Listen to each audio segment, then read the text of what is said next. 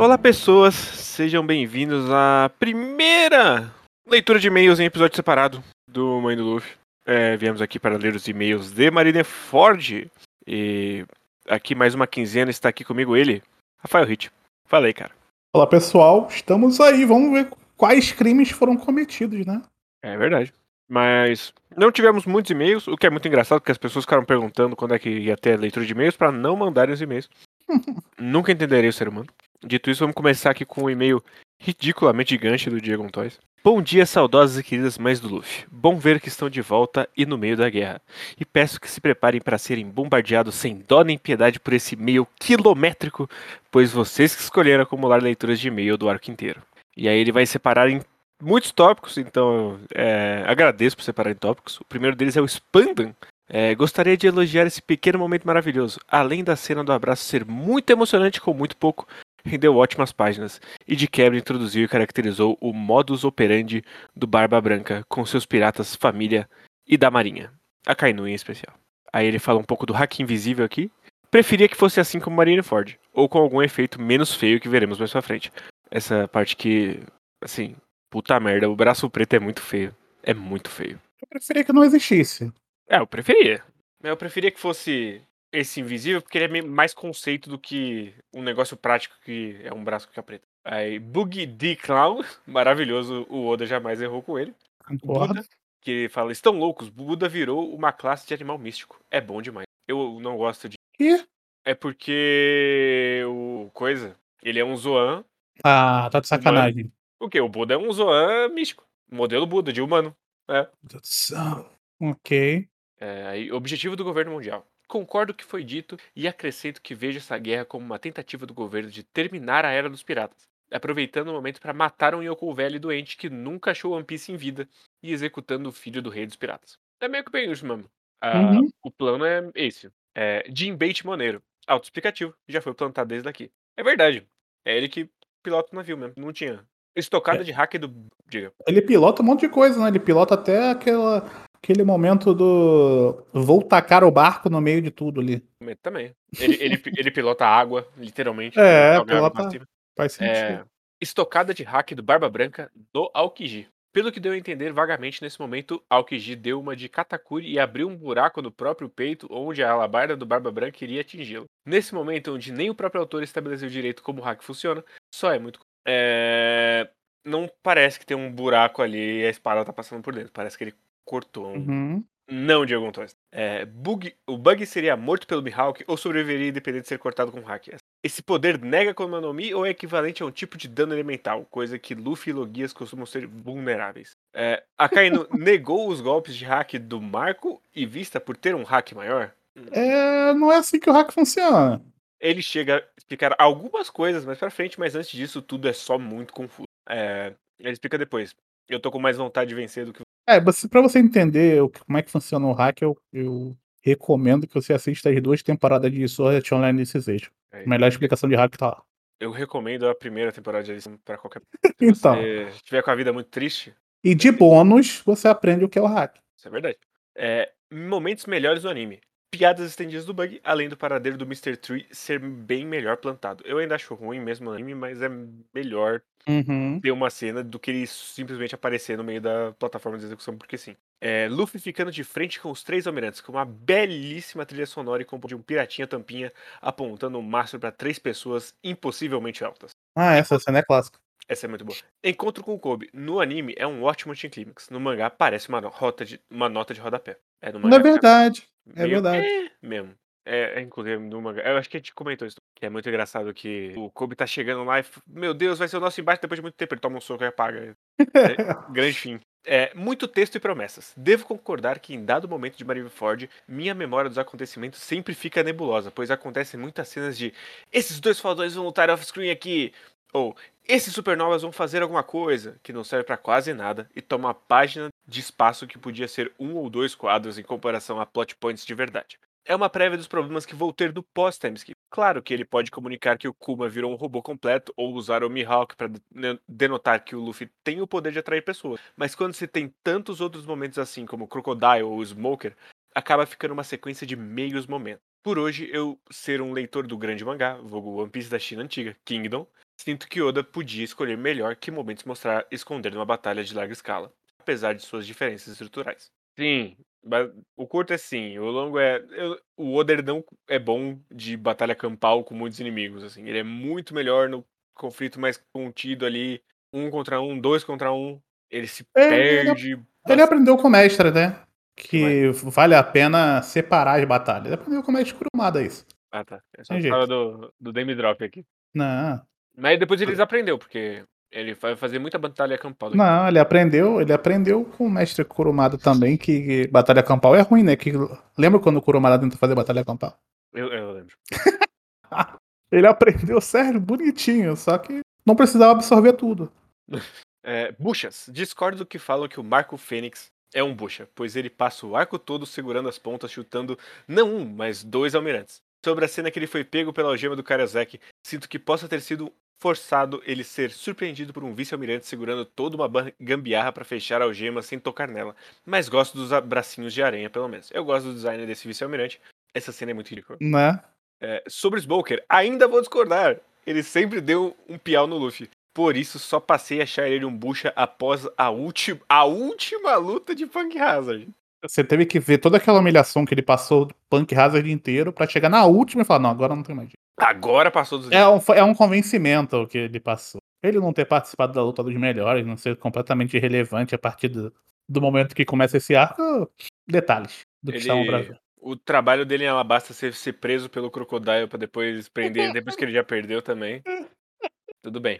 Sobre Luffy sobreviver, eu compro pois ele anda em- com uma pequena escolta e é dado backup por membros do Barba, Bran Barba Branca, Hancock, etc. Sempre que necessário. Isso cai no que o Mihawk comenta sobre ele atrair as pessoas. Eu, eu também levo na boa o fato do Luffy sobreviver. Eu acho que ele justifica. É, gosto dos momentos do Smoker e vice-almirantes atacando ele e eu achando um amador. Porém, concordo 100% que Kizaru só chutar o Luffy pra longe mais de uma vez é forçado demais, dado a falha do almirante em Marineford. Porra, ele fala em texto, ah, você está chegando muito perto, volte três casas. Porra, tá de sacanagem, né? Porra, ele tá, tava jogando Monopoly. É, sobre o Crocodile, olhando em retrospecto, tenho vários problemas com quão forte ele é aqui, sem nenhuma tentativa de explicação desde Impel Down. Eu não importo, eu gosto muito do Crocodile. Ele é mais forte que o Smoker. Chupa Diego Antônio. É, Luffy consegue Você segurar. Não fez nada no- no- nesse arco. Ele, Ele falou- ele, ele faz dois, os dois shambles lá e ele sempre foi muito forte. E a explicação pra ele vencer do, do Luffy vencer ele foi porque o ele, ele é com alguém molhado, ele toma pô, é o, é o counter dele. Mas ele nunca foi mais fraco do que o Luffy. Ele, inclusive, é mais forte, provavelmente, do que o Enel que veio Uhum. Caías. É, Luffy consegue segurar ele numa luta, ainda mais que antes, já que ele tem os Gears agora. Porém, devo acreditar que essa mesma pessoa tem força comparativa ao Mihawk do Flamengo, sem Hawk. Mas aí, Diego Antônio, Aí é o problema que a gente comentou, né? Mas pode falar.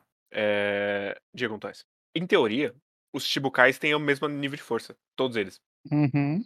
Então, ele era um Chibukai, meio que, né? E você tem que lembrar também que ele tava transformando um país inteiro em areia quando a gente conhece ele. Então, ele não era um, um maluco fraco quando ele Não, aparece. não. É, mesmo que Luffy tenha perdido discutivelmente três vezes dele em Aba- Alabasta, ainda parece too much. Eu adoro nosso querido mafioso, mas ele tomar uma ombrada do Joso Diamante me pareceu mais acurado. Ace e o papinho do Akainu. Gostaria de reservar esse momento para elogiar a morte do Ace. Muito facilmente alguém diria que foi um momento forçado porque o Ace foi burro, era só ele ignorar o Akainu. Mas o arco inteiro foi criado por consequência e em cima do Ace não ver valor na própria vida e ser fiel à Barba Branca. Ele passa por várias fases de recusa, indiferença e gratidão da ideia que todo mundo esteve lá por ele, incluindo seu irmão fraco. E isso ser tanto que iniciou o arco quanto que trouxe a morte dele é muito interessante e bem fechado. Eu também gosto Uhum. Eu acho que se o Ace não morresse, esse arco não faria nem sim. Ele tinha que morrer. Pois é. E muito bom que esse homem teve, teve o discernimento de matar um personagem depois de 500 capítulos. e aí ele vai pra conclusão. No mais é isso. Agradeço por voltarem com os episódios. Rezem para que seu filho volte são e salvo de guerra. E voltem com a cabeça do Barba Branca, mas do. Eu não quero a cabeça do. O que eu vou fazer com a cabeça do Barba Não sei. Depois que o belo peitoral do Barba Aí você queria ter, né? No, no seu corpo, né? Exato. Você já pensou ter 4 metros e 15? É... Bom dia, senhoritas, mãe do Luffy. Não bastando meu outro e-mail enorme aqui que mandei, venho aqui com mais esse para dar opiniões sobre os redesigns do, do pós-time ski. Hum, E aqui nós temos, nós temos alguém com certo gabarito, porque ele é desenhista. gabaritado pra comentar. E aí ele vai pontuar personagem a personagem, então estejam preparados. É, Luffy, acho ok. Eu preferia o regatão e sei que o senhor Rafael Hitch concorda. Mas tá errado, né? Regato mas- tá errado. É, é, é, mas a segunda melhor opção pra mostrar alguém casual seria esse design novo de camisa desabotoada, de manga frouxa. De quebra mostrando a cicatriz do peito e um lenço pirata na cintura pra mostrar a experiência. É que o problema é que a manga não é bem frouxa, na verdade ela é quase uma boca de cena do- dos braços. É, né? Verdade. É, Zoro, é daorinha. Jaquetão manteve o cinto de Ronin e agora com o olho espelhado com o do Sanji, como falaram. Mas não se enganem, não duvidaria do, olho do, do Oda puxar um olho, olhos do Falcão ainda. Eu teria medo se fosse você. É, Ele não vai meter. acho que se fosse pra lançar, já tinha lançado, sei lá. Se ele chegou. Ó, eu vou, vou cravar isso aqui, hein? Saiu o capítulo 1049. Se fosse pra Uhum. lançar o olho do Falcão, ele teria lançado em um ano. Agora não. É, pois é. Acabou o ano? Acabou, acabou. Não, então eu posso voltar ali. É, Nami, sendo bem sincero, eu gosto. Tirando ela e a- a Robin terem fe- feito transferência de tamanho de cintura pros peitos, pra quê, né? Eu curto o azul turquesa do biquíni e o cabelo longo cai bem nela. Ah, você vai meter essa, Diego. Do azul turquesa do biquíni. Ah, é um brincalhão. Vai, continua. Eu sei que ela estar sem camisa foi pro fanservice, ainda bem que você sabe. Mas ao Uhum. menos comigo, esse visual me lembra das sensações de estar com a pele exposta numa praia. Sol, vento, mar, se pau uma chuva, o que me remete à temática de previsão do tempo, mesmo se não foi a intenção. Nem fudendo que essa foi a intenção. Se ela, se ela tivesse com guarda-chuva, teria essa mesma impressão. Teria. E, porra, a Robin já tem o cabelo. Ela podia ter o cabelo Uhum. É, o Sop. Acho ok. Sinto falta do carpinteiro amador, mas gosto da ideia dele ressurgir bombadinho e com cabelão tal qual um reencontro de amigos da escola. Meu único, porém, não é o design, e sim as plantas. Sinto que seria melhor se elas fossem uma arma secreta ocasional dele e que tivéssemos ideia do que elas fazem de antemão para manter a estratégia das lutas dele, já que elas podem ser qualquer coisa. É, é. É que, assim, a gente nunca soube de antemão todas as armas do Sop, mas antes as armas do Sop eram um ovo e um martelinho. E- Agora é a planta que faz tudo. E as armas dele, às vezes. Uma coisa que eu gostava muito é que as armas deles tinham um, um objetivo diferente do que ele tinha planejado. Sim. Isso era bem legal. É, Eu gosto muito quando apresenta o Climatact da Nami, que era só pra Uhum. fazer festa. Sim. Tanji, bom redesign, só por causa da piada idiota de que as duas sobrancelhas dele enrolam pra mesma direção. Bom demais. Barbicha é bem-vinda, porque é coisa de cafajeste. Tá. Sabe quem tem barbicha, né? Matheus Diego Miyazaki. Tosh. Ah, tá. Não, ele é cafajeste, então realmente faz sentido. É, Chopper, blé, nada contra as roupas dele, só gostava mais do formato do chapéu anterior. Mas o que eu desgosto mesmo é que ele está kawaii forçado demais. Sinto que o auge da aparência dele foi no arquipélago de Sabaody, em que ele estava no meio termo agradável, até porque o design inicial em Drum estava no espectro oposto. Horroroso! Pensem numa reninha feia. Uma outra coisa que desgosto, Kung Fu Point. Forma humana com a pelugem esquisita e a forma dos chifres que não servem mais pra nada. O modo monstro continua bom, por sorte. É... Design inicial de Drum é horroroso. Eu, eu gosto. Eu queria. Eu, eu entendo que não dá. Ainda mais pro tamanho de One Piece, pra você ter um mascote que é feio. Uhum. Mas eu gostava mais quando ele era mais esquisito, quadradão, do que redondinho. É, eu acho um crime trocar o chapéu dele. É, é, é meio estranho. Criminoso. Ele, ele ganhou do pai morto, né? Ele, ele trocou Exatamente. o chapéu. Acho um É. crime. Nunca vou perdoar outra por isso. Robin, meio meh, porque perdeu a vibe gótica. Tenho muitas saudades da roupa dela em Enes Lobby e da franja. Eu acho que os óculos, jaqueta e toalha eram pra passar uma vibe sou uma agente apaisana, mas não sei. Uma agente apaisana da onde? Se você tá no Alasca vestido de toalha, jaqueta e óculos, você não tá apaisando. Porra. Porra. Ela foi pro, pro país de inverno ainda. Enfim. É, Frank, eu sei que era pra ser um Frankenstein, mas puta que pariu, hein? Não vale a pena ganharmos piada de robô e mãozinha minúscula, mas perdermos o nosso querido Ace Ventura de tanguinha. Porra louca. Antes fosse ele manter a aparência antiga, porém ter um modo de batalha em que ele cresce pra ter essas piadas de robô. O pior é que ele já tem e se chama Frank Shogun. Porra. Ou seja, não precisava ele ter esse redesign maluco. Não, não. É o pior redesign fácil. É horrível. Eu acostumei por Estocolmo, porque a essa altura, esse é o design que o Frank teve mais tempo. Pense nisso. Ah, ainda tem isso, né? Então eu já acostumei, mas puta que pariu, que design feio. É, Brook, acho espalhafatoso demais, e talvez essa seja a ideia depois dele se tornar um músico famoso. Pessoalmente preferi o chapeuzinho e roupa gentleman do pré-time skip. Mas pra minha sorte, ele nunca mais reapareceu com a roupa do início do pós-time skip. Então estou de boas. É. Esse, esse primeiro redesign do Brook é o mais feio dele. Ele dá uma, uma maneirada.